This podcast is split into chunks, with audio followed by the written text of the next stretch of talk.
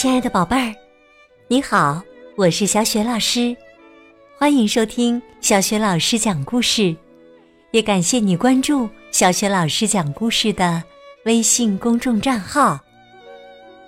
下面呢，小雪老师给你讲的绘本故事名字叫《谁给小青蛙一个家》，文字是来自奥地利的布吉利特·威宁格，绘图是。伊芙·塔勒，译者是杨玲玲、彭毅，由中信出版集团出版。好啦，故事开始啦！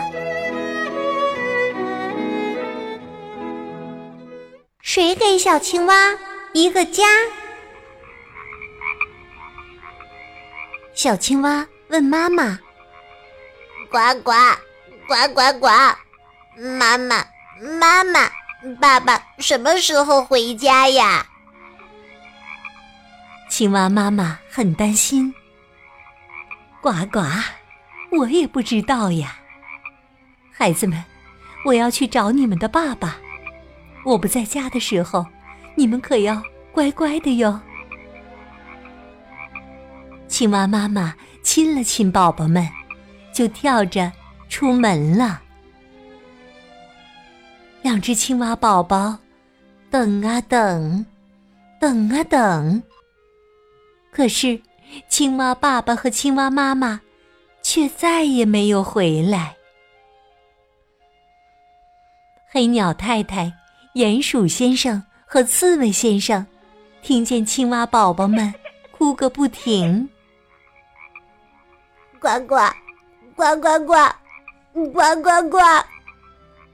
发生什么事了？他们问青蛙宝宝们：“呱呱，呱呱。”青蛙宝宝们哭着告诉了他们事情的经过。他们心想：“哎，这真是太不幸了。”黑鸟太太问。咱们应该做点什么呢？青蛙宝宝们总不能住在鸟窝里呀。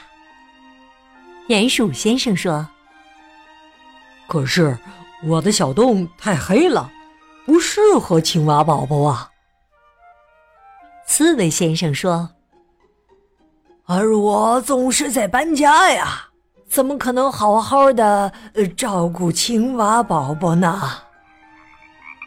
呱呱，呱呱，呱呱呱！青蛙宝宝们哭得更伤心了。老鼠妈妈急急忙忙跑了过来，还有五只小老鼠跟在它身后，扯着它的尾巴呢。老鼠妈妈问：“哦，孩子们，你们怎么哭了？”他连忙摘下两片软软的叶子。轻轻地给青蛙宝宝们擦眼泪。刺猬先生说：“哎呀，这两个小家伙太可怜了，我们都为他们感到难过呀。可是，都没法收留他们呢。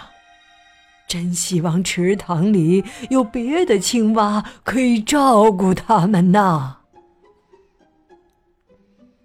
老鼠妈妈把青蛙宝宝们搂在怀里，温柔地说：“让我来照顾他们吧。”刺猬先生哼了一声：“呃，我知道，呃，你是好心呐，但是要不要再好好想想呢？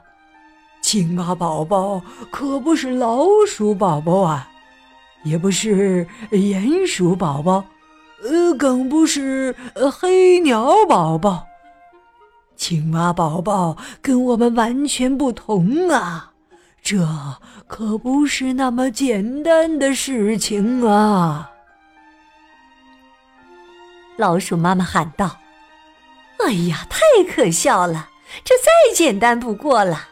他们都是小孩子。”孩子们需要的不过是一个温暖的、可以玩耍的地方，还有好吃的东西和爱他们的人呐！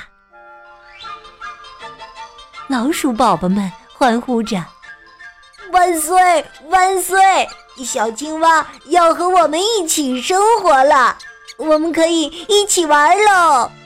耶，妈妈还要给我们做布丁吃呢！”刺猬先生喊了起来：“布丁！哎呦，但是青蛙是吃虫子的呀，就像我一样。”老鼠妈妈说：“这好办呐，那就请您为我们的青蛙宝宝们抓一些可口的小虫子，好吗？布丁就当做甜点吧，他们肯定喜欢，换换口味的。”刺猬先生露出怀疑的表情，不过他还是出发去抓小虫子了。鼹鼠先生，请您为我们的青蛙宝宝们挖个卧室吧，相信没人能比您挖得更好、更快了。鼹鼠先生骄傲的点点头，说：“没问题，马上开工。”那么，黑鸟太太，麻烦您去找一个浴缸吧，我们的青蛙宝宝们正需要一张水床呢。大家马上开始干起活来。鼹鼠先生给可爱的青蛙宝宝们挖了一间宽敞的卧室，刺猬先生为他们准备了好吃的小虫子，黑鸟太太。帮他们找来了一个漂亮的浴缸，青蛙宝宝们可以舒舒服服的睡在里面了。这几个好朋友说：“老鼠妈妈，现在需要您照料七个孩子，不过您别担心，我们都会帮您的。”是啊，我们都会帮您的。嗯，我们都会帮您的。呱呱，吱吱，呱呱，吱吱。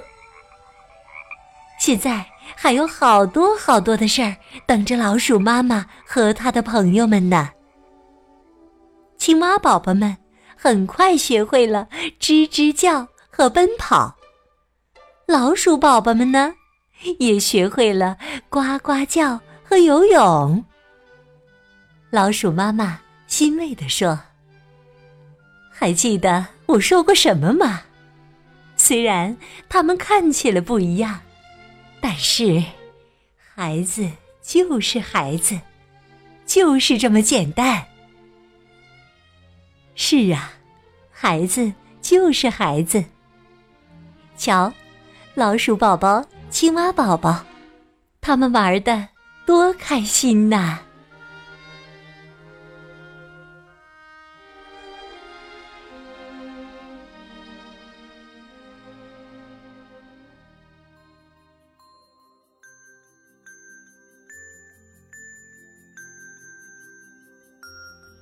亲爱的宝贝儿，刚刚你听到的是小学老师为你讲的绘本故事《谁给小青蛙一个家》。这也正是今天小学老师要给宝贝们提的问题。我想你一定知道了问题的答案吧？别忘了通过微信告诉小雪老师和其他的小伙伴。小雪老师的微信公众号是“小雪老师讲故事”。欢迎宝宝宝妈来关注微信平台上，不仅有小学老师每天更新的绘本故事，还有国学经典故事、成语故事、小学语文课文朗读、小学老师的原创文章，还有福利活动哦。喜欢我的故事和文章，别忘了随手转发分享，或者在微信平台页面底部点亮再看。好啦，我们。微信上见。